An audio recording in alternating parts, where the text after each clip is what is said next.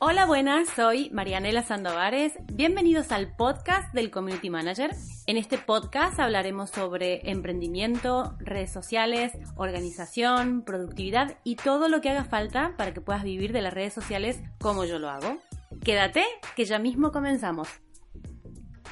Bienvenidos al episodio número 8 y el tema de hoy es captación de clientes. Sí, un tema que siempre, ay, al principio cuesta tanto porque tenemos que salir a buscar clientes. Pero bueno, yo lo que siempre digo es que hasta un cierto punto, porque llega un momento que los clientes nos empiezan a venir y está la parte de captar clientes, salir a buscarlos o que nos lleguen clientes sin tener que captarlos. Así que esto es al principio llegará un momento que no tendremos que captar más clientes, al contrario empezaremos a decir que no a muchas propuestas que tengamos porque eh, estoy segura que te pasará como a mí, que al principio parece que tienes que estar captando clientes constantemente, pero en realidad eh, los clientes te van a ir viniendo porque vas a empezar con un rodaje, vas a empezar a tener cuentas, testimonios, vas a empezar a, tener eh, clientes que te pueden eh, recomendar a otros, a otra gente, a otros amigos de ellos,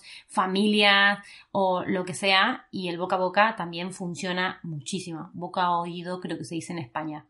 Em, entonces, sobre captar clientes, yo tengo cinco consejos para darte, ¿vale? Que espero que, que te sirvan porque hay una cosa que al principio tienes que hacer cuando captas clientes, que es vender. Sí, esa palabrita que no gusta nada a nadie, no suele gustar vender, ¿vale?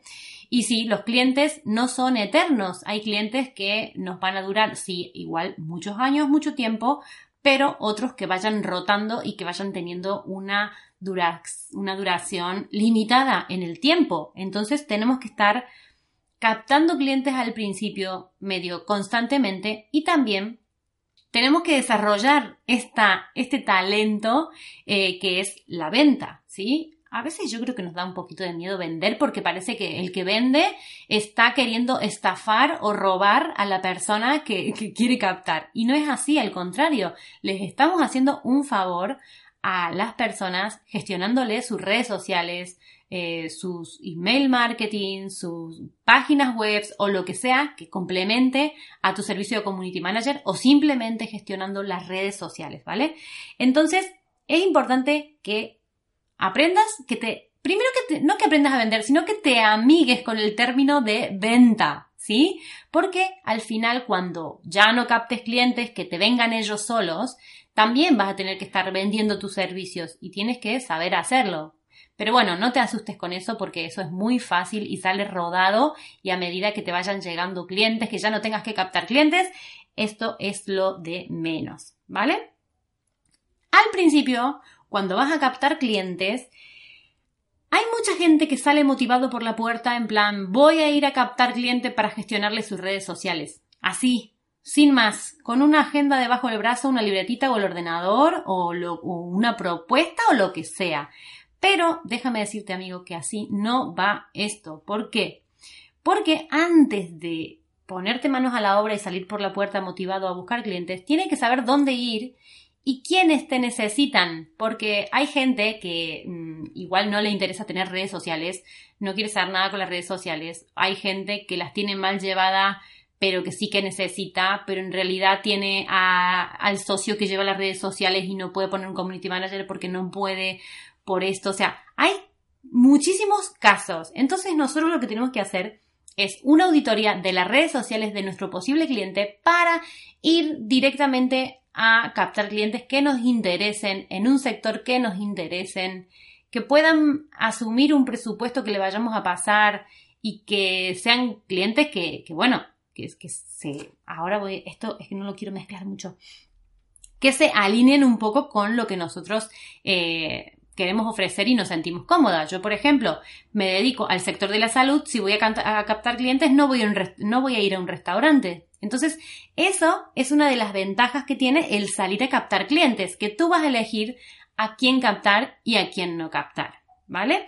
Pero es muy importante que te quedes con esto, que no salgas a buscar clientes sin una auditoría hecha, ¿vale?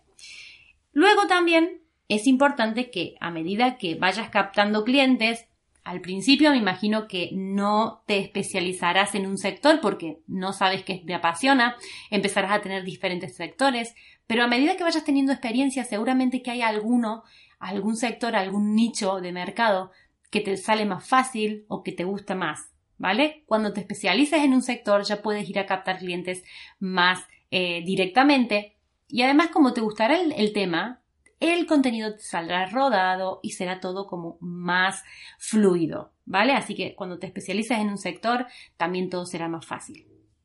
Por otro lado, fideliza a tus clientes. Fideliza es, fidelizar a los clientes es, eh, pues, tratarlo lo más profesionalmente posible y además eh, con cariño o teniendo detalles con ellos. Yo, yo por ejemplo, mi, mi cliente favorita hay muchas cosas que les hago, por ejemplo, en Doctoralia o, en, le ayudo a hacer un, un Excel para otra cosa que no tiene nada que ver.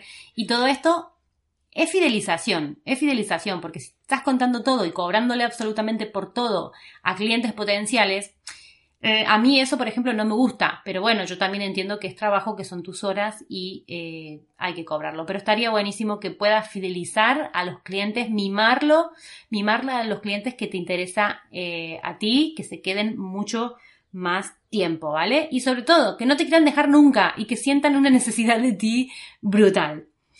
Y por último, lo que te quería decir que a la hora de captar clientes parece que nosotros estamos ahí esperando que nadie nos diga que no y con el miedo que, que nos rechacen.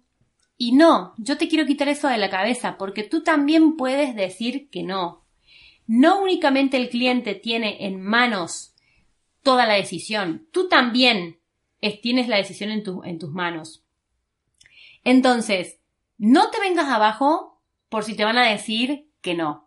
Porque si tú vas a una primera reunión y ves que la otra persona llega tarde, es irrespetuosa, eh, mm, no te gusta el aspecto de algo que has visto, te da mala sensación, tú eres el primero que le vas a decir que no. Entonces, si vas a ir a una reunión de captación, ves tranquilo que no eres eh, el cliente no es el único que te puede decir que no y el único que va a decidir. Tú también vas a decidir si ese cliente va a ser para ti o tiene pinta de ser un cliente tóxico. También tenemos que dejarnos llevar por nuestra intuición.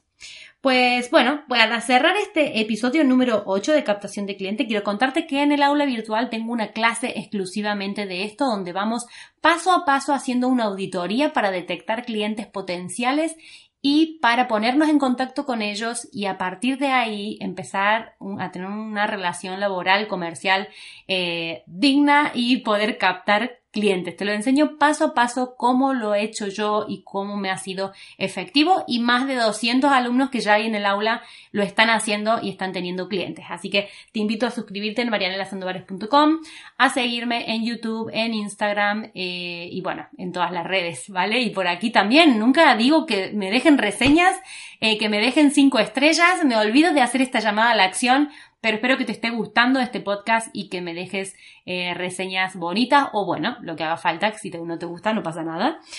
Muchas gracias por estar y nos vamos escuchando hasta el próximo podcast.